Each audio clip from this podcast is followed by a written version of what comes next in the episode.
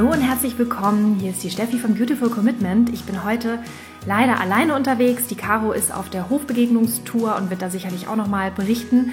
Und nun bin ich heute in Frankfurt unterwegs, habe hier eine aufregende Woche erlebt und ja, sitze jetzt hier mit einem ganz, ganz spannenden Menschen zusammen, mit dem Ludger Quante. Also seid gespannt, denn wir haben heute ein Interview-Special mal wieder für euch zu einem ja doch recht kontroversen Thema. Es gibt dazu auch sehr viele Glaubenssätze. Wir versuchen da einfach mal so ein bisschen mit aufzuräumen. Und ich bin super happy, dass wir heute einen absoluten Experten am Tisch haben, auch wenn er sich selber überhaupt nicht als Experte bezeichnen würde. Und da wollen wir euch heute durch das ganze Thema Mindset, also gerade zum Thema Geld führen, was wie Geld und Ethik überhaupt zusammenpassen, wie man bestimmte Werte auch mit Geld leben kann, wie man das einbringen kann, was es eigentlich bedeutet, Geld zu verdienen, aber weil verdienen kommt ja von dienen, dazu wird Ludger auch noch ganz viel sagen.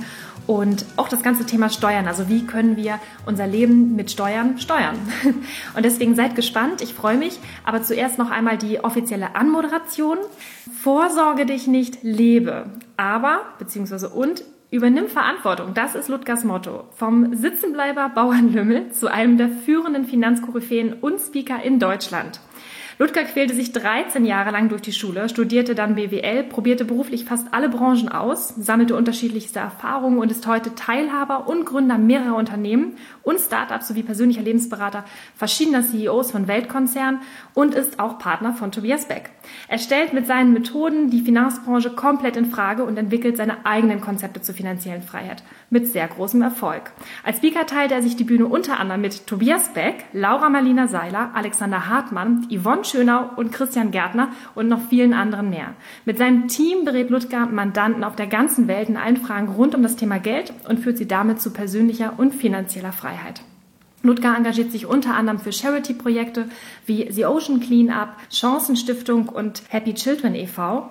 Und mit seinen Seminaren zum Thema Geld und Money Mindset möchte er mit veralteten Glaubenssätzen aufräumen und die Menschen in die Verantwortung für sich selbst, die Gesellschaft und unseren Planeten bringen. Als Kenner der Branche zeigt er euch, warum Geld nicht den Charakter verdirbt, sondern entlarvt und warum es unsere Pflicht ist, Geld zu verdienen und anderen Menschen einen Mehrwert zu verschaffen. Ich freue mich wahnsinnig, Ludger Quante exklusiv bei uns im Podcast begrüßen zu dürfen.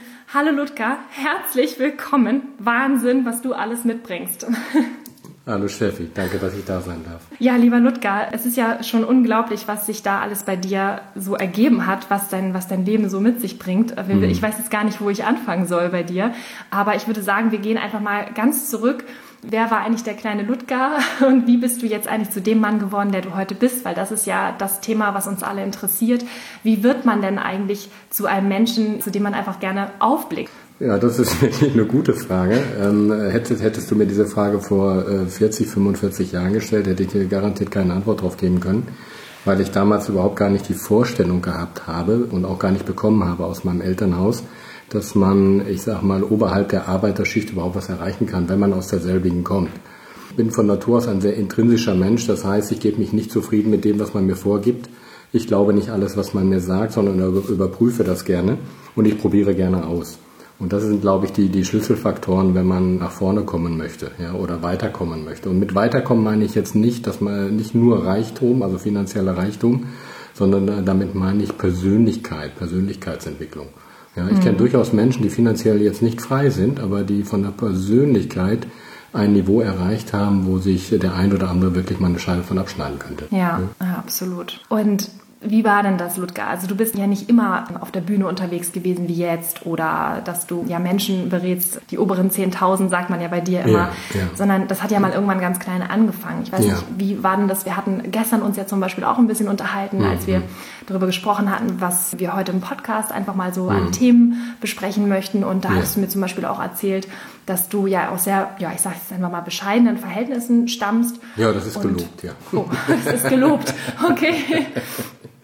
ja. Äh, genau. Also aus, von den Verhältnissen würde ich mal sagen, äh, aus heutiger Sicht würde, würde man behaupten, das sind asoziale Verhältnisse. Damals in den äh, 60er, 70er Jahren hieß das gut bürgerlich. Mhm. Das heißt, wenn Papa besoffen nach Hause kam und hat die Mutter verprügelt, dann gehörte das zum guten Ton. Also das war in jeder zweiten Familie so. Das habe ich allerdings erst 30 Jahre später gemerkt. Also mhm. äh, bei uns war das eben so, dass man sich als Kind sehr einsam gefühlt hat mit der, mit der familiären Situation, weil man immer dachte, das ist, ist nur bei uns so. Nur bei uns ist die Welt schlecht, nur bei uns sind die familiären Verhältnisse schlecht. Allen anderen geht's gut nur uns nicht.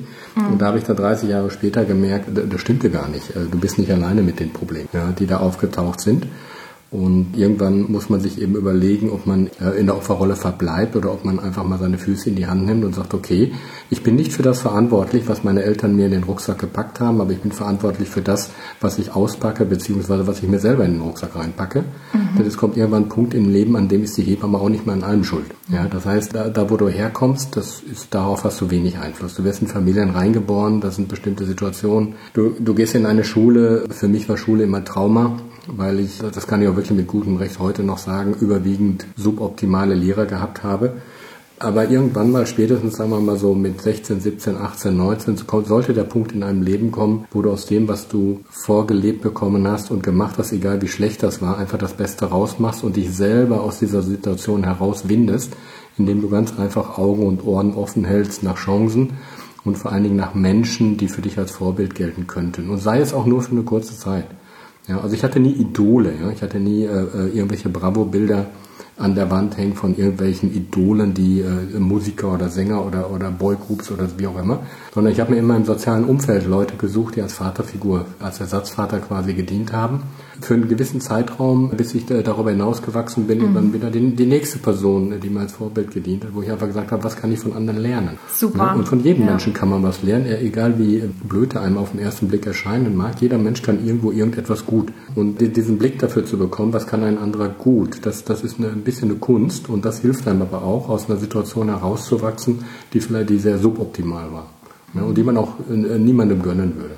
Und wie hat sich das Ganze denn bei dir weiterentwickelt? Also wie bist du denn auf die Idee gekommen zu sagen, ich mache es jetzt nicht nur einfach irgendwie und ich mache irgendwie was draus oder ich überlebe irgendwie, sondern du bist ja jetzt richtig, richtig erfolgreich geworden. Also ja. da muss es ja irgendwann mal bei dir so ein, so ein Mindset-Shift gegeben haben. Gab es dann Auslöser oder ein Ereignis? Also was ist da genau passiert? Also den, den Auslöser, den für eine bessere Welt zu sorgen, den hatte ich schon als kleiner Junge. Ich kann mich erinnern an eine Geschichte, wo ich, an eine Situation, äh, wo ich bei meinen Eltern in der Küche saß. Ich habe ja noch vier Geschwister. Mhm. Und ich, ich saß dies, diesen Abend oder Nachmittag, ich, weiß, ich meine, das war ein Abend gewesen, ich weiß nicht mehr genau. Ich saß in der Küche auf der kleinen Bank, wir hatten so eine äh, Arbeiter-Doppelhaushälfte mit knapp 100 Quadratmetern, da haben wir mit sieben Personen gelebt. Und ich beobachtete meine Eltern, die am, am Herd standen und sich mal wieder stritten und es ging mal wieder um das bekannte Thema Geld. Ich kann mich nicht mal an die Worte erinnern, was meine Eltern gesagt haben, aber ich kann mich noch sehr an meine Gefühle erinnern. Ich habe damals an mir gedacht, warum tut ihr das? Warum tut ihr euch das an? Warum kauft ihr euch Ware, die ihr nicht braucht, von Geld, was ihr nicht habt, um Leuten zu imponieren, die ihr nicht mögt? Ja, mein Vater ist 40 Stunden die Woche arbeiten gegangen, jedenfalls war er 40 Stunden nicht da.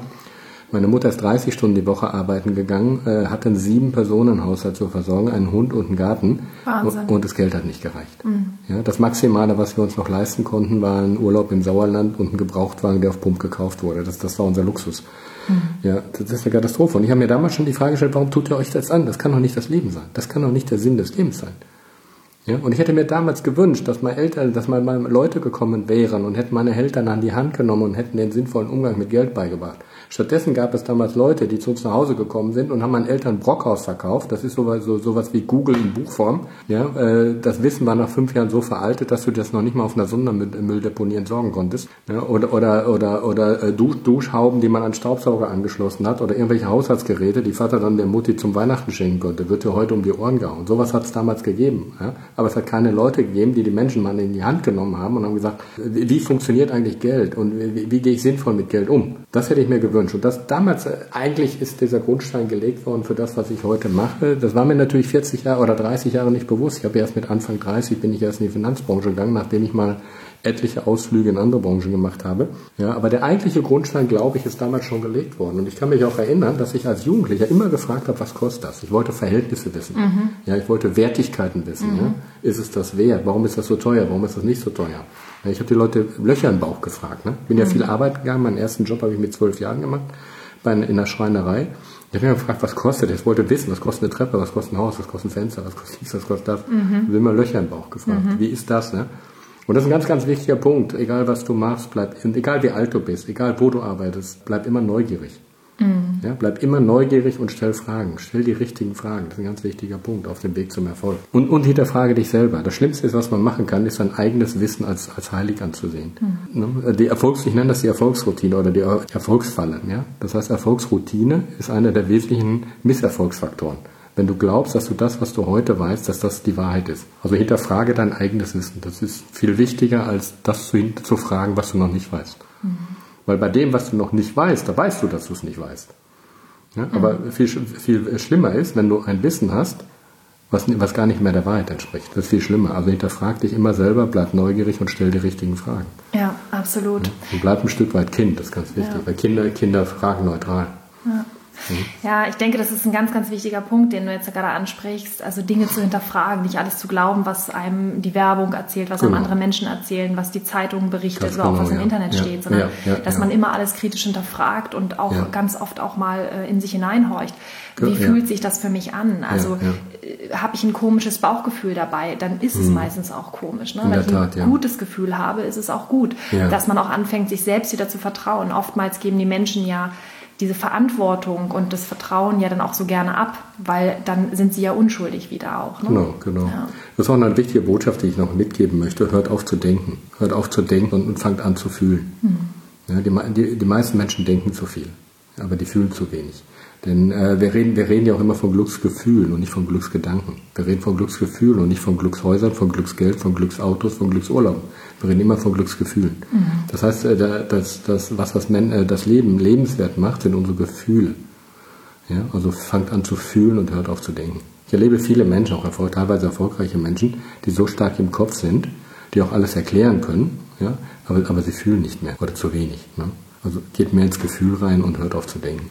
Was sind dir denn, oder was sind denn, hast du vielleicht ein praktisches Beispiel jetzt auch für unsere Zuhörerinnen und Zuhörer einfach mal, also was begegnet dir so im Alltag? Du bist jetzt ja in einer beratenden Tätigkeit, unter ja. anderem, du machst ja sehr, sehr viele Dinge, aber der Ursprung war ja wirklich diese beratende Tätigkeit, dass du damals mhm. gesagt hast, das, was meinen Eltern widerfahren ist, wie die beraten worden sind, das möchte ich so nicht, das mache ich besser. Ja. Gibt es da vielleicht so, so ein plakatives Beispiel, dass du sagen kannst, okay, das ist das, was die Gesellschaft uns so vorlebt und davon würde ich halt abraten? Hast du da vielleicht irgendwie mal etwas, was, das ist das auch, was viele Menschen ja auch bewegt, die sagen, sie möchten vielleicht irgendwie Vermögen aufbauen, yeah. möchten gerne sparen, die emotionalen Entscheidungen mit, mit den Immobilien zum Beispiel, hm. wofür gebe ich mein Geld aus? Gibt yeah. es da etwas, wo du sagst, das ist deine Kernkompetenz und was auch jetzt dein alltägliches Berufsleben so ausmacht, was dir so regelmäßig begegnet? Also meine Kernkompetenz ist einmal mehr nachzudenken als andere. Ja? Und ich denke quer und glaube nicht alles, was man mir sagt. Aber das, was, was mir regelmäßig äh, begegnet, das ist mit einer der Gründe, warum ich auf die Bühne gehe, ist, dass wir ein völlig falsches Verständnis haben von Geld, Geld verdienen, Geld bekommen oder erhaschen. Und viele Leute kommen auf mich zu oder kommen in meine Seminare, weil die äh, von heute auf morgen reich werden wollen. Und das sind für die völlig falschen Motive. Mhm. Ja? Dieses Thema finanzielle Unabhängigkeit, da stecken ja zwei Worte drin, äh, finanzielle und Unabhängigkeit. Und in den meisten Fällen äh, erlebe ich die Menschen, die zu mir kommen und nach finanzieller Unabhängigkeit streben. Das sind in den meisten Fällen Menschen, die mit ihrer Lebenssituation so weit unzu so unzufrieden sind und keinen Ausweg wissen und glauben, dass wenn ich Geld habe, dass ich dann den Ausweg habe. Ja? Sondern dann bin ich in, in sieben Jahren zum Millionär. Gestern war ich bei YouTube, da hat einer behauptet, das geht auch in einem Jahr. Und dann haben die von mir aus ihre Million und dann setzen sie sich zur Ruhe, gehen in Ausland und die haben aber ein Riesenproblem, egal wohin du gehst, die nehmen sich mit. Mhm. Ja, das heißt, wenn ich nicht zu mir selber komme, bringt mir die finanzielle Freiheit nichts. Und die finanzielle Freiheit, da steckt das Wort Finanzen und Freiheit drin. Das heißt, wenn es eine finanzielle Freiheit gibt, gibt es auch andere Freiheiten, wie zum Beispiel eine emotionale. Ja, und das, äh, das Motiv hinter dem Motiv, wenn einer nach finanzieller Freiheit schreit, die sind ja wirklich bereit, teilweise alles dafür zu tun, äh, Vater und Mutter zu verkaufen. Ja, das meiste Motiv ist einfach, ich bin äh, so tief unzufrieden mit meiner Lebenssituation und das erscheint mir der einzige Ausweg zu sein für ein besseres Leben. Und da muss ich immer vorwarnen. Die finanzielle Freiheit ist letzten Endes nur ein Abfallprodukt aus einer emotionalen Freiheit. Das heißt, wenn du emotional nicht frei bist, wirst du auch finanziell nicht frei sein, egal wie viel Geld du hast, weil du es nämlich gar nicht empfinden wirst.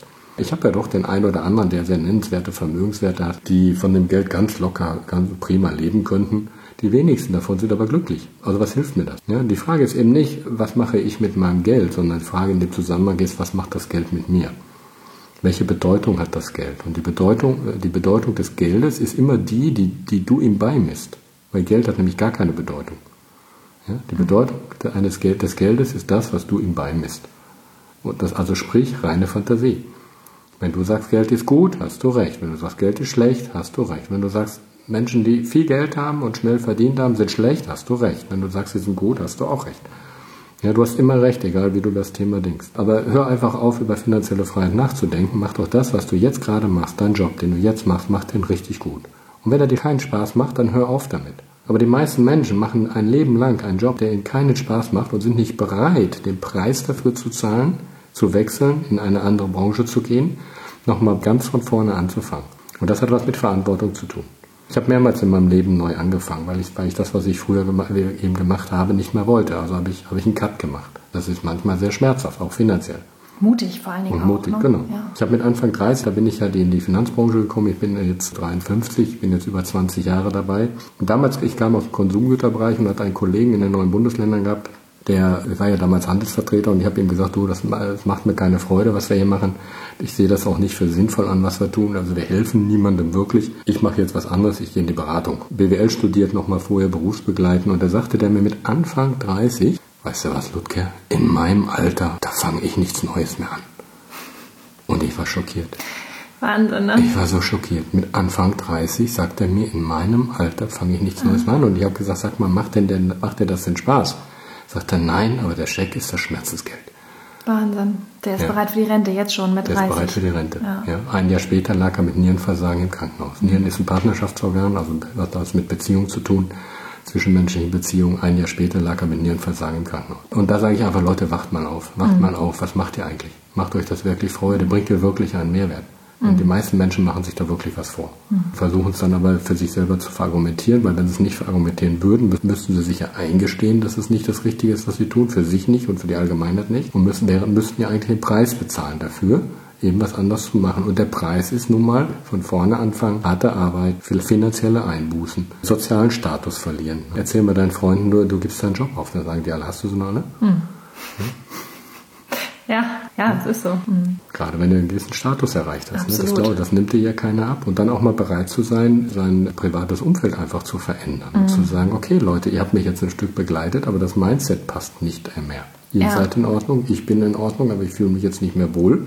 Ich möchte gerne was anderes machen. Ich möchte was anderes erreichen. Und mit was anderes erreichen meine ich jetzt nicht monetär sondern einfach von Herzen. Es gibt ja auch Leute, die verdienen nicht so viel Geld, aber die machen ihren Job einfach verdammt gut. Das ist sehr wertvoll. Und das sind für mich auch die wahren Helden unserer Gesellschaft. Das sind nicht die Investmentbanker, die Berater, die Unternehmensberater, die braucht letzten Endes kein Mensch. Die wahren Helden unserer Gesellschaft, das ist der, der Krankenpfleger, das ist der Arzt, das ist die Putzfrau, das sind die Leute, die uns den Müll wegbringen, das sind die Kindergärtner, das sind die Lehrer. Und alle die Menschen, die unser tägliches Leben überhaupt ermöglichen, dass wir, dass wir diese Gesellschaft überhaupt so haben, wie wir sie haben, dass wir eine Polizei haben, dass wir einen Krankenwagen haben, dass wir Krankenhäuser haben. Das sind ja alles Menschen, die eben nicht in Reichtümer schwelgen und trotzdem der Gesellschaft dienen und zur Verfügung stehen und nicht nach finanzieller Freiheit schreien und sagen, ich will mich bereichern auf Kosten anderer Menschen, die einfach ihren Job nur machen aus purer Liebe zum Beruf. Ich habe zum Beispiel einen alten Schulfreund, ja, aber ich will jetzt keinen Namen nennen, aber der Meinolf, ich habe immer gesagt, mein, Meinolf 20 Jahre habe ich immer gedacht, mach doch mal was aus deinem Leben. Mhm. Ja? Mach doch mal ein Network, mach doch mal eine Fortbildung, bilde dich weiter, äh, werd Arzt, mach dies, mach das. Meinhof ist echt, echt klasse.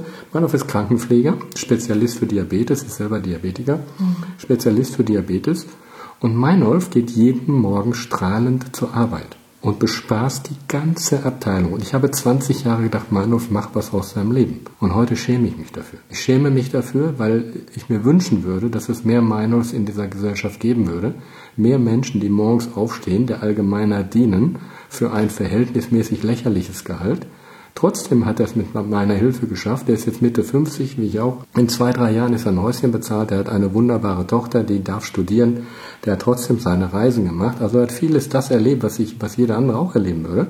Er muss gar nicht auf so viel verzichten. Geht dann eben nur die Frage, wie, wie stelle ich die Hebel richtig. Aber ich würde mir wünschen, dass es mehr Meinungs auf dieser Welt gibt, die ihren Job einfach nur mal gerne machen. Ja, vielen Dank für das Beispiel. Das ist ja genau dieser spannende Punkt, dass du auf der einen Seite sagst, es kommt nicht halt darauf an, dass man möglichst viel Geld in kurzer Zeit anhäuft, sondern das zu tun, was einen wirklich mit Glück erfüllt, was anderen Menschen einen Mehrwert bietet. Genau. Und nichtsdestotrotz ist es ja so, das darf ich jetzt vielleicht so sagen, dass es dir ja finanziell sehr, sehr gut geht. Und wie kommt denn das? Also wann hat sich das denn eingestellt? Jetzt könntest du im Prinzip auch sagen, ich helfe anderen Menschen, ich verdiene weniger Geld und dann wäre die Welt ja auch in Ordnung. Jetzt ist es aber so, dass du ja sehr viel Geld verdienst. Kannst du sagen, wie das trotzdem kommt? Also ja, was ist der, der Grund dafür? Ja, viel, viel, viel Geld ist ja relativ. Ne? Mhm. Also es, es gibt eine Menge Leute, die sagen würden, ich lebe in Armut. Mhm. ja, das ist, ich, ich habe genug zum Leben. Ja. Betrachtungs äh, genau, das ist eine Betrachtungssache. Ja. Ich verdiene natürlich im Bundesdurchschnitt äh, ziemlich gut, mhm. aber es gibt auch viele Leute, die in, auch in unserer Branche deutlich mehr verdienen, weil sie einfach einen anderen ethischen Anspruch an ihre Arbeit haben. Mhm. Ja, verdienen kommt immer von denen. Ich muss immer Mehrwerte schaffen und alles, was ich verdiene, nehme ich einem anderen weg. Das heißt, irgendjemand muss ja dafür bezahlen. Und das muss immer ein, meiner Meinung nach ein ausgeglichenes Verhältnis sein zwischen mhm. Geben und Nehmen. Mhm. Ja, und, und es gibt einige Leute in unserer Branche, bei Banken, Versicherungen, Kapitalanlagegesellschaften, die das relativ einseitig betrachten. Die eben sagen, was meines ist mein und was deines ist Verhandlungssache. Aber das, dafür stehe ich nicht. Und würdest du sagen, dass in dem Moment, wo du das außer Acht gelassen hast, diesen finanziellen Aspekt, sondern dich wirklich auf die Menschen konzentriert hast, dass dich das erfolgreicher gemacht hat? Also definitiv. Also, also nicht nur wirtschaftlich erfolgreicher, das kommt ja von alleine irgendwann, mhm. weil die Leute spüren das ja mhm. auf Dauer. Ne? Man zieht sich ja mal die Leute in das Leben, die, die einem entsprechen. Und ich bin nicht der Typ, der, wenn einer die Tür aufmacht, dann habe ich keine Dollarzeichen im Auge und betrachte den Menschen, der da reinkommt, als Objekt, der Begierde, der finanziellen Begierde, sondern ich gucke mir erstmal an, mit welchen Menschen habe ich es zu tun. Und ob ich daran Geld verdiene oder nicht, ist mir im ersten Moment erstmal völlig egal. Ich schaue erstmal, was ist das für ein Mensch? Passt er zu mir? Passt er zu meiner inneren Einstellung? Passt er zu meinen Werten? Und dann erlaube ich mir auch mal den einen oder anderen rauszukomplementieren, wenn es nicht passt. Mhm. Und das ist ein ganz wichtiger Punkt bei allem, was du tust. Du darfst dein Herz nie verlieren. Ja, und nochmal eine ganz kontroverse Frage. Ich denke mal, dass auch vielen Zuhörerinnen und Zuhörern von uns, die sich ja auch für das Thema Nachhaltigkeit und Fairness, was auch Umweltschutz angeht, interessieren. Wie passt das Thema Geld und Ethik eigentlich überhaupt zusammen? Geld ist für mich geliebte Zeit. Das heißt, immer wenn ich ein Geldschein in der Hand habe, dann weiß ich, dass ein Mensch dafür seine Lebenszeit geopfert hat. Gut, der eine oder andere wird sagen, nö, bei mir ist das nicht so, ich habe das ganze Geld ja geerbt. Dann sage ich, gut, dann ist der Erblasser derjenige, der dafür gearbeitet hat. Nee, nee, der hat eine Firma gehabt, ja, der hat ja Mitarbeiter. Okay, dann haben die Mitarbeiter für ihn gearbeitet. Da kannst du drehen und wenden, wie du willst. Wenn ich Geldschein in der Hand habe, es hat immer irgendwann ein Mensch dafür gearbeitet, hat also einen Teil seines Lebens, seiner Lebenszeit geopfert. Weil in der Zeit hätte er ja was anderes machen können. Er hätte sich mit seinen Kindern beschäftigen können, hätte sich mit seiner Familie beschäftigen können. Hat aber nicht gemacht, sondern er hat Geld erwirtschaftet, indem er zur Arbeit gegangen ist und hat seine Lebenszeit dafür geopfert. Und deswegen finde ich, es, ist Geld an sich schon ein sehr ethisches Thema, weil ich immer die Lebenszeit anderer Menschen darin sehe. Mhm. Und deswegen hat Geld es verdient, damit sorgfältig und sorgsam umzugehen. Ja, und wenn mir einer erzählt, ich habe da in Bitcoin spekuliert und das war ja für mich Spielgeld, ja, mhm. dann, dann kriege ich, dann rollen sich mir die Fingernägel auf und die Fußnägel, weil ich sage, Spielgeld heißt, du hast mit deiner Lebenszeit gespielt. Mhm. Ja, und das ist einfach eine mangelnde Wertschätzung deines Lebens gegenüber. Also mangelnde Wertschätzung an das Leben. Mhm. Ja, deswegen ist Geld von sich aus ethisch und ethisch. Mhm. Also Ethik und ethisch. Mhm. Ne, von Haus aus. Die Frage ist, wie gehe ich damit um? Ich kann natürlich trotzdem unethisch damit umgehen. Mhm. Ne? Wie zum Beispiel? Ja klar, wenn ich Leute abzocke. Ne? Also das beste Beispiel ist für mich Bitcoin. Bitcoin ist für mich ein System, in dem kein Geld verdient wird. Da geht es nur um Abzocke. Das heißt, wenn einer viel verdient, muss er aus anderen wegnehmen. Mhm. Es geht immer darum, dass ich den Reichtum auf Kosten anderer Menschen ausbaue. Da wird kein Mehrwert geschaffen. Und das finde ich persönlich nicht ethisch. Ne? Gut, der eine oder andere wird sagen, ist mir doch egal, das ist Marktwirtschaft. Wenn der andere so doof ist, kann er das ja gerne tun. Das ist Marktwirtschaft, ist mir doch egal. Ja, kann man so sehen. Dann stelle ich mir die Frage, wie sehe denn unsere Welt aus, wenn jeder sagen würde, ist mir doch egal. Wie sehen unsere Schulen aus, wenn der Lehrer sagen würde, ich kriege mein Gehalt, es ist mir doch egal, was aus dem Plagen wird. Wie sehen unsere Kindergärten aus? Wie sehen unsere Krankenhäuser aus? Was, was wäre, wenn der Operateur an seinem Tisch stehen würde, ich sagen, mir ist mir doch egal, ich kriege mein Geld für die OP.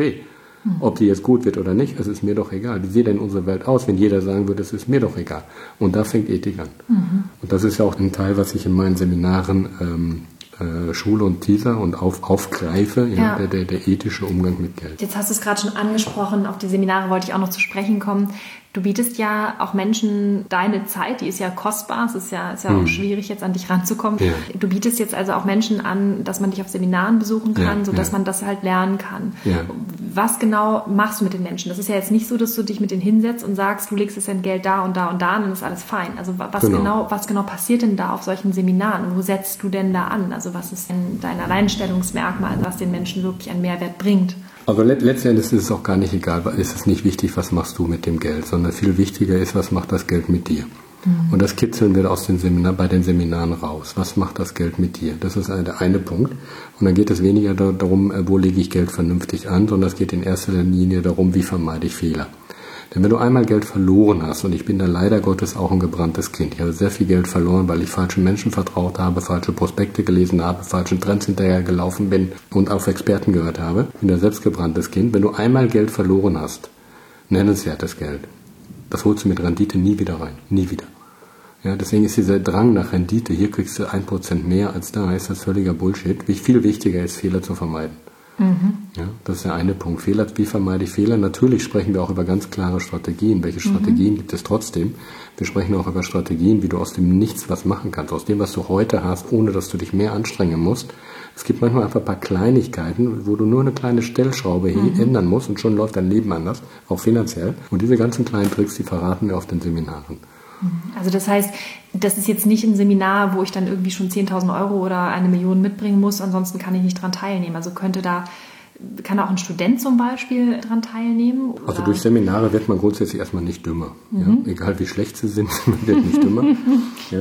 Und ich hatte beim letzten Seminar ein sehr schönes Erlebnis, wo ein äh, Ehepaar da war, Ende 50, die wirklich eher am unteren Ende der Nahrungskette waren. Das war von einem guten Bekannten, waren das die Eltern. Und ich hatte am Anfang eine große Angst, weil ich, ich meine, das ist ein bisschen, was kostet das Seminar ja auch und ich möchte ja auch einen Mehrwert liefern. Und meine Angst war, die gehen raus und sind enttäuscht. Und ich habe ein Ehepaar erlebt, die reinkamen, kreideblass, äh, Mundwinkel nach unten und die sind rausgegangen, freudestrahlend, haben begeistert ihrem Sohn erzählt, wie toll das war und haben gesagt, zu ihrem Sohn gesagt, wir haben wieder Hoffnung geschöpft. Wie schön, ja. Haben, und das hat mich ja. so berührt, ja, so berührt, dass ich gesagt habe, wow, da muss ich weitermachen, egal wer zu mir kommt. Mhm. Ja, da waren, da waren Leute, die waren am unteren Ende der Nahrungskette, da waren Leute, die waren im Bereich Hunderte von Millionen junge Leute, die so ein Seminar, wo ich jetzt sagen würde, ja, die, das sind die Letzten, die auf mein Seminar kommen müssen. Und selbst der hat gesagt, ich habe heute oder in den zwei Tagen unglaublich viel gelernt. Mhm. Also wir haben da eine sehr heterogene, heterogene Schicht. Ist egal, wo du herkommst. Ich habe noch nicht eine kritische Stimme gehört. Ich glaube, dass jeder, jeder, egal wo er herkommt, egal welche finanziellen Verhältnisse hat, kann was für sich mit nach Hause nehmen. Und was eben auch ganz toll ist, dass man auf diesen Seminaren Menschen findet, die ähnlich gelagert sind vom Mindset her. Mhm. Das heißt, man kann sich vernetzen, man kann Netzwerke aufbauen. Und zwar Netzwerke mit Herz. Ja, ich bin kein Freund von Netzwerken, weil die Netzwerke, die ich kenne, die klassischen beruflichen Netzwerke, da treffen sich Menschen, die keine Kunden haben, mit Menschen, die auch keine Kunden haben. Getreu dem Motto, wenn sich zwei Kranke ins Bett legen, wird schon einer gesund. ja? Ich bin Freund von natürlichen, gewachsenen Netzwerken. Und wenn mich einer weiterempfiehlt, dann soll er das von Herzen tun. Und nicht, weil er dafür Geld verdient oder weil er es als Pflicht empfindet, weil das im Netz, in diesen meisten Netzwerken ja so üblich ist. Er soll er von Herzen weiterempfehlen. Ja bin Freund von natürlichen, gewachsenen, herzlichen Netzwerken. Mhm. Und das kann man in diesen Seminaren wunderbar machen. Da entstehen Freundschaften, mhm. ne, Partnerschaften, Kooperationen.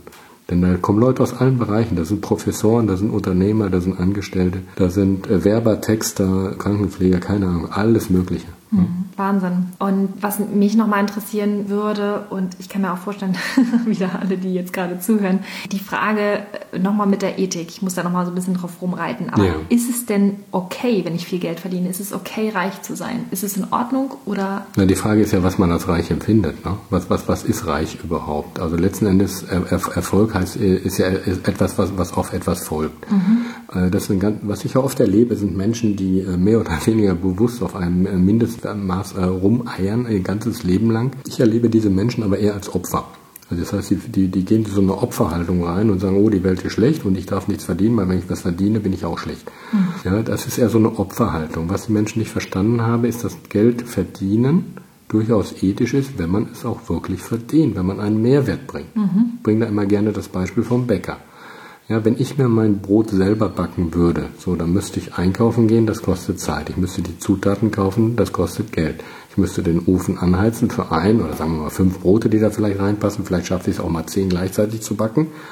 Das heißt, wenn ich da mal eine Vollkostenrechnung mache, würde mich ein Brot 15 bis 20 Euro kosten. Mhm. Wenn ich mal alles ganz genau kalkulieren würde. So, der Bäcker, der kauft nicht ein, äh, der kauft nicht ein Kilo Mehl, der kauft eine Tonne oder zehn Tonnen Mehl. Das heißt, der zahlt noch nicht mal die Hälfte von dem, was ich bezahle. Der kauft den Dinkel dann vielleicht mit einer Tonne oder zehn Tonnen und ich kaufe vielleicht ein Kilo. Das heißt, er zahlt erstmal vorne weg, zahlt er erstmal nur die Hälfte von dem, was ich überhaupt bezahle. Und dann hat er einen großen Ofen, da geht nicht ein Brot rein, sondern 500, sodass der viel günstiger produzieren kann, als wenn ich es mache. Das heißt, wenn ich bei dem Biobäcker mein Brot kaufe, dann zahle ich dafür 5 bis 6 oder 7 Euro. Mhm. Wenn ich das Brot aber selber backen würde, dann würde mich das wahrscheinlich 25 kosten. Das heißt, der Bäcker liefert mir einen Mehrwert. Mhm. So, trotzdem verdient er an jedem Brot noch Geld. So, und wenn der dann in der Lage ist, einfach, sagen wir mal, statt einer Filiale zehn Filialen zu machen, dann verdient er in Summe gesehen richtig gutes Geld und schafft aber trotzdem einen Mehrwert. Mhm. Nur leider in unserer, in unserer Gesellschaft ist das eben oft so, dass dieses Mehrwert schaffen irgendwann an irgendeiner Stelle mal in Richtung Kapitalismus geht, mhm. dass diese Leute dann irgendwann mal herkommen und sagen, so, jetzt verdiene ich, ich sag mal als Beispiel, ich bin jetzt Bäcker, habe 20, 30, 40 Filialen, da verdiene ich schon mal eine halbe Million im Jahr. Das ist schon recht viel Geld. Und dann kommt irgendwann mal die Gier. Und dann heißt es ja, Moment, wenn ich doch eine halbe Million verdiene, dann könnte ich doch auch 600.000 verdienen. Dann muss ich doch nur das Mehl billiger einkaufen. Dann kaufe ich es halt nicht mehr vom Bio-Bauernhof hier in Deutschland, sondern dann hole ich mir das irgendwo aus, was weiß ich wo. Hm. Äh, steht auch Bio drauf. Und ob da wirklich Bio drin ist, da war hier ein großes Fragezeichen drauf. Mhm. Und so fangen die, fangen die dann an, irgendwann mal ein, ich nenne das Pervertieren. Also per Perversion heißt ja Triebverzerrung. Wenn also ein System pervertiert, wo die Leute dann in Extreme gehen, und an der Stelle, da fängt es dann an, unethisch zu werden. Mhm. Wenn die Leute dann auf Kosten von Qualität, die lassen den Preis gleich, schrauben aber die Qualität runter, ohne dass der Kunde das merkt. Und an der Stelle, da, da fängt dann Ethik an. Ja, und das ist ja auch der Punkt, wo dann ja auch wieder der Verbraucher gefragt ist. Genau. Oder der Konsument generell. Das ist ja auch diese Verantwortung, die wir haben. Nicht nur, wie verdienen wir Geld, sondern auch, was machen wir letztendlich damit, wofür geben wir es wieder aus. Genau. Ja, genau. so dass ich dann das letztendlich auch wieder damit steuern kann. Also sprich, das ist ja, das Riesenthema Fleisch ist ja eine Sache. Mhm die ja sehr dramatische Auswirkungen hat, also insbesondere für die in diesem System leidenden Tiere, die ja dann durch diese Gier, ne, Geiz ist geil, hatten wir gestern auch drüber gesprochen, das löst ja unglaubliches Leid letztendlich auch aus, was auf den ersten Blick gar nicht so erkennbar ist oder was ja auch entsprechend zu Täuschung führt. Wie meinst du, wie kann man sich denn davon trennen? Also, dass man sagt, okay, äh, Kapitalismus ist böse, ja, Geld regiert die Welt, also es gibt ja diese ganzen Vorurteile auch. Ja, ja, ja. Aber inwieweit kann ich denn jetzt auch diese Verantwortung dann auch abgeben? Das, wie ich das naja, meine? abgeben kannst du gar nicht, die Verantwortung hast du immer selber. Also erstens, erstens mal, es wird ja oft nach Tierschutz geschrieben. Also hm. grundsätzlich bin ich erst erstmal ein absoluter Freund von Tierschutz. Ich liebe Tiere sehr, deswegen besitze ich auch keines, weil ich nicht das Recht habe, ein Tier einzusperren. Deswegen besitze ich keines, trotzdem liebe ich Tiere. Ich weiß, wie wertvoll Tiere für Kinder sind. Wir hatten auch einen Hund. Mhm. Die Verantwortung bleibt immer bei dir selbst. Und wir müssen gar nicht so unbedingt nach den Tieren schreien. Wir sollten auch mal bei uns Menschen gucken. Also mhm. wir sind ja hier in Frankfurt und wenn ich so an manchen Bürohäusern vor, vorbeigehe, dann denke ich, da sind äh, Menschen in Legebatterien. Ja. Wie wir mit den Tieren umgehen, ist nur ein Beweis dafür, wie sich unsere Gesellschaft entwickelt hat. Und da haben wir und da entwickeln wir uns gerade rückläufig. Und ja. das hat nichts nur mit Tieren zu tun. Die Tiere sind nur ein optisches Anzeichen dafür, wie wir mit uns umgehen mit den Menschen, weil wir gehen mit den Menschen auch nicht besser um. Viele, viele Menschen arbeiten in Situationen wie, wie, wie eine Henne in der Legebatterie. Also wir brauchen gar nicht nur auf die Tiere gucken. Die Tiere sind nur, das sind nur ein Anzeichen dafür. So wie wir mit uns, unseren Tieren umgehen, gehen wir mit den Menschen auch um. Ja, das sind natürlich. Das eine bedingt ja, das andere. Ne? Ja. Das sind natürlich die am wenigsten natürlich dann was das dagegen sagen können. Ne? Also Kinder können sich nicht wehren, Richtig, Tiere genau. können sich nicht wehren. Rein theoretisch haben wir aber die Verantwortung, wie du schon sagst. Ne? Genau. Also der Mensch der hat Mensch, die Verantwortung für sich selber. Der Mensch genau. in der, im Büro arbeitet, wie du schon sagtest, selber quasi wie ein Massenarbeitsverhältnis, sagen wir es mal so, genau. ja. In, Gebäudesmog und was es da nicht noch alles gibt. Also dass man ja, sich ja, daraus genau, halt genau, befreit, genau. ne? Also aus diesem ganzen System, das meinst du jetzt, ne? Ja, also weil du gerade auch sagst, Gebäudesmog, das finde ich äh, auch ein wichtiges Thema. Ich finde, dass wir Menschen Grundrechte haben. Äh, ein Grundrecht ist das Recht auf äh, Nahrung, ein Grundrecht ist auf, äh, auf gesunde Nahrung, ein mhm. Grundrecht ist das Recht auf Gesundheit und ein Grundrecht, ein äh, Geburtsrecht ist das Recht auf Wohnen, und was machen wir mit unseren Geburtsrechten? Wir haben ein Gesundheitssystem, was noch nie so krank war wie jetzt. Ja. Wir haben Nahrungsmittel, die das Wort Nahrungsmittel nicht mehr verdient haben, maximal noch Sättigungsbeilage. Ja. Und wir haben Wohnungen, die nicht mehr als Wohnungen zu betitulieren sind, sondern als Giftmülldeponien. Mhm. wo man Menschen einsperrt, die dann den, den, äh, diese Ausgasung dann schön einatmen, damit die irgendwann mal schön weg sind und es keiner mehr merkt. Und das ist ein Verbrechen. Ich baue ja gerade selber ein Haus hier in Frankfurt mit 14 Wohneinheiten, was wir dann als Kapitalanlage verkaufen. Ich bin ja auch Bauträger. Und da werden wir alles soweit ökologisch machen. Wir haben zum Beispiel eine Hybridheizung, das heißt, wir arbeiten überwiegend mit einer Luftwärmepumpe. Wir arbeiten mit natürlichen Rohstoffen. Wir haben ausschließlich Holzfußböden aus heimischen Wäldern, weil äh, zum Beispiel Birke, Birke, das wissen die meisten Menschen gar nicht, das größte Birkenanbaugebiet ist Tschernobyl. Oh Gott. So, und deswegen kannst, du, deswegen kannst du Birke günstig kaufen. Also wenn einer sagt, ich habe hier schönes Birkenholz, dann frag mal, wo kommt's denn her? Oh das heißt, wir verwenden äh, Hölzer aus heimischen mhm. Gegenden, das heißt Deutschland, Österreich. Ja, wir haben äh, Holzfenster, weil, weil ich einfach glaube, dass Material ein Material lebt und arbeitet. So, das heißt, wir haben Holzfußböden, wir haben Holztüren, also Echtholztüren, wir machen echte Holzfenster aus qualitativ sehr, sehr gutem Holz aus der Region oder zumindest mal hier aus, aus der Nähe, Deutschland, Österreich oder Schwarzwald. Mhm. Wir haben eine Fassade ohne Styropor. Das heißt, wir verwenden Steinwolle, sodass wir möglichst natürliche, atmende Baustoffe haben. Denn wir verbringen ein Drittel, mehr als ein Drittel unseres Lebens verbringen wir in unserer eigenen Wohnung. Auch wenn das nur schlafen ist, aber wir atmen das ganze Zeug sehr ein. Ne, wir haben ein, ein, wir machen Fenster mit einem integrierten Lüftungssystem, die auch äh, Luftfilter eingebaut haben. Wir sind nun mal in Frankfurt, hier ist die Luft vielleicht nicht ganz so sauber. Und so gucken wir Punkt für Punkt für Punkt für Punkt, was können wir besser machen. Wir nehmen Edelstahlleitungen in den Wänden, ja, kein Kupfer, kein Kunststoff, weil wir wissen alle, dass Kunststoffe ausdünsten, mhm. äh, äh Mikroplastiken äh, ja. auslösen. Mhm. Im Ozean ist uns das bewusst, es ist so widersprüchlich alles. Mhm. Ja, und ich würde sagen, die Grundrechte, wir müssen wieder die Grundrechte, die Grundlebensrechte, die müssen wir schützen. Wir brauchen Lebensmittel, die wieder als Lebensmittel zu bezeichnen sind. Wir brauchen ein Gesundheitssystem, was wieder dem Menschen entspricht. Und wir brauchen Wohnungen, die wirklich auch Lebensraum darstellen und nicht nur Wohnungen zum Verkaufen. Ne, die meisten Architekten brauchen Wohnungen zum Verkaufen, aber nicht Wohnungen zum Wohnen. Und diese Grundrechte zu schützen, das ist meine Aufgabe. Die Aufgabe eines jeden und ich versuche das über meine Seminare und natürlich über meine tägliche Tätigkeit. Also ich bin als Bauträger ja auch dafür verantwortlich, ja. dass die Menschen, die nachher in den Wohnungen, die ich gebaut habe, dass die auch wieder, dass die gut leben können, ja, dass sie ein gutes Raumklima haben, dass sie sich wohlfühlen. Ja, wir, wir verwenden entsprechende Putze. Ja, zum Beispiel baue ich zwei Häuser dort, zwei Stadtvillen, zwei Einfamilienhäuser, da machen wir 36er äh, Porotonstein, der innen gefüllt ist mit Steinwolle. Das heißt, ich brauche keine Fassade mehr. Das Haus hält 500 bis 1000 Jahre. Und innen drin machen wir einen Rotkalkputz. Der Rotkalkputz ist atmungsaktiv und der hat den Effekt, dass es immer frisch riecht, wie neu gebaut. Mhm. Ja, das heißt, er nimmt Gerüche auf, nimmt Gerüche auf und es ist diffusionsoffen. Kostet allerdings ein bisschen mehr, aber im Verhältnis gesehen zu dem, was ich dann in der Zukunft erreiche an Mehrwert, ist, ist der Mehrpreis eigentlich lächerlich. Das heißt, es gibt dann aber auch Geldanlagen. Also für dich ist es ja auch ein Investment, gehe ich ja von aus. Ne? Ja, also es ist ja, ja, man kann ja Gutes tun und gleichzeitig auch damit seine eigenen Brötchen verdienen. Gibt es denn Geldanlagen, die du auch empfehlen würdest für Menschen, die jetzt ein bisschen weniger Budget zur Verfügung haben? Also gibt es da ethische Geldanlagen? Was kann man machen, wenn man sagt, okay, man möchte gerne beispielsweise für, für später vorsorgen, man möchte vielleicht auch in die eigenen vier Wände oder man hat da noch andere Ziele oder Wünsche, eine schöne Reise oder irgendwas. Was würdest du jemandem raten? Also was kann man machen? Also grundsätzlich rate ich, also man hört auf vorzusorgen. Vor, Vorsorge ist ein Verbrechen an einer Gesellschaft. Vorsorge ist ja tendenziell was für junge Leute, weil wenn einer 60 ist, der braucht kein Riester mehr machen. Ja, und dann, äh, der braucht nicht mehr durch Power Riester seine Rente um 7 Euro aufzubessern. Das macht eh keinen Sinn. Und für einen 25-Jährigen macht es auch keinen Sinn, weil die Gespräche, die ich mit einem 25-Jährigen führe, sind nicht, sind nicht Vorsorge und Altersvorsorge, sondern mit jungen Leuten spreche ich darüber, wie baue ich Netzwerke auf, wie baue ich ein Unternehmen auf, wie bilde ich mich weiter, persönlich wie fachlich.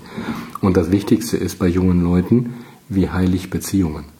Das ist einer der wichtigsten Punkte, weil es gibt sehr, sehr viele Menschen, die gestörte zwischenmenschliche Beziehungen haben, zu den Eltern, zu den Geschwistern, in der Familie, sonstigen Familie, am Arbeitsplatz, zum Chef, zu Arbeitskollegen, bei Freunden, haben gestörte zwischenmenschliche Beziehungen. Gestörte zwischenmenschliche Beziehungen sind aber Energieräuber. So, das heißt, wenn ich im Leben aber was erreichen möchte, dann brauche ich Energie, um weiterzukommen. Also muss ich erstmal da ansetzen, wo es am einfachsten ist, am sinnvollsten und am nachhaltigsten und das sind meine zwischenmenschlichen Beziehungen. Darüber spreche ich mit 25-Jährigen, aber nicht über Altersversorgung.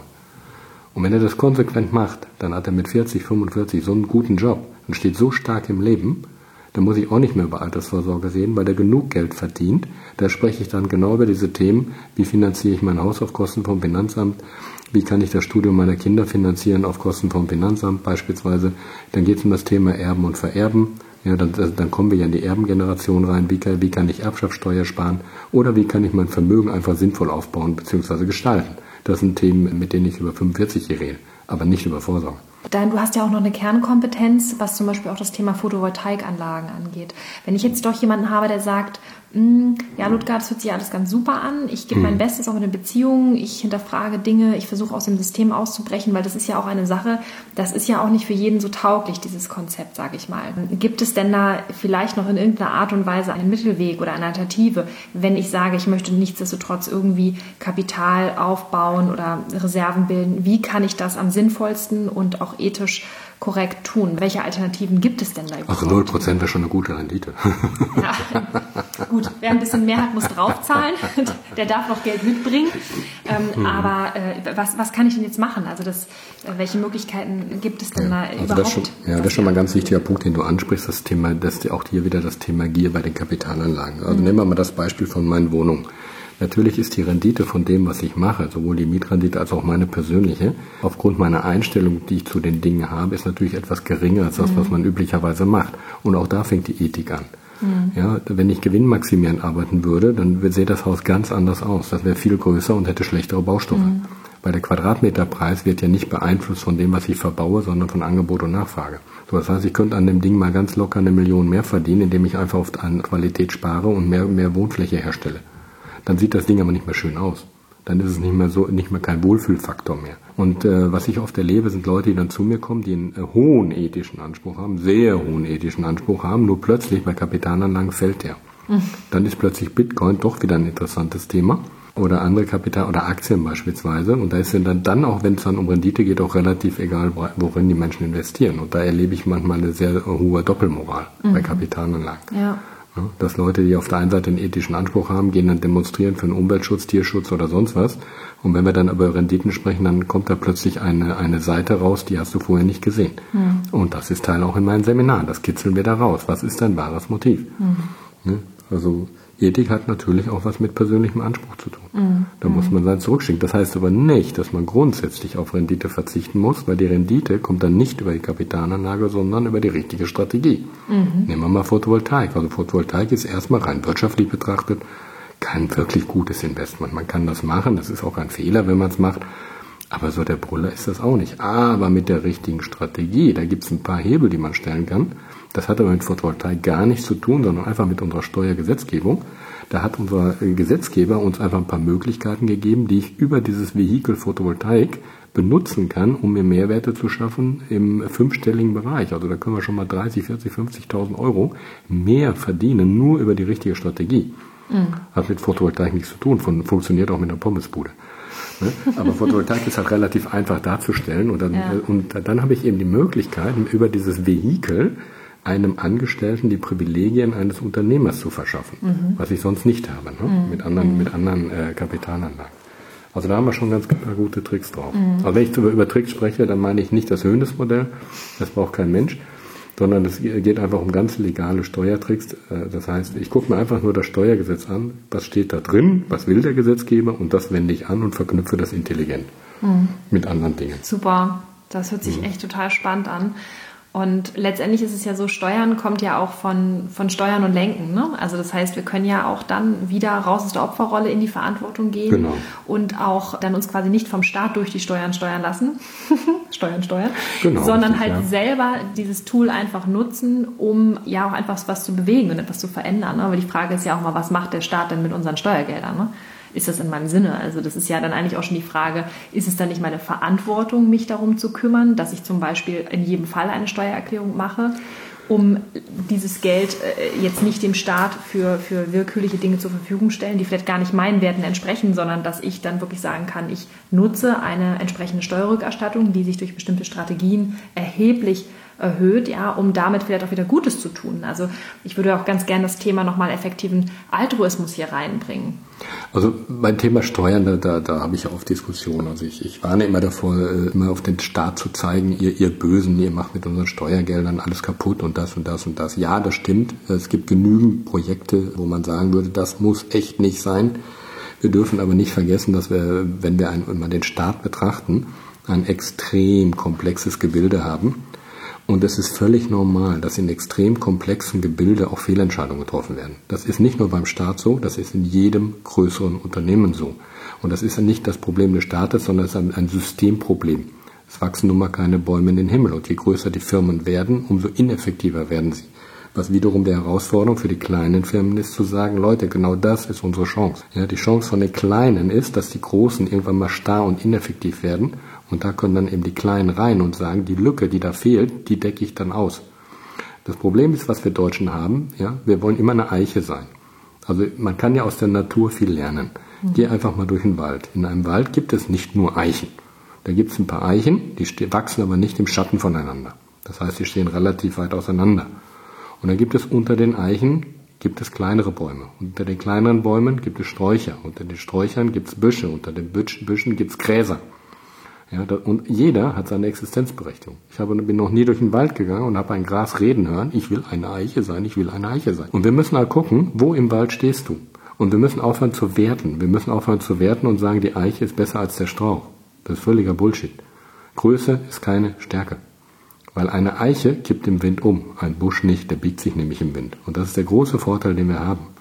Ne, dass die mhm. kleinen Unternehmen sich eben leichter biegen können, leichter dem Wind anpassen können und ein, groß, ein großer Baum fällt um, wenn der Sturm kommt. Also wenn Aufwand immer zu gucken, ich will eine Eiche sein, ich will eine Eiche sein.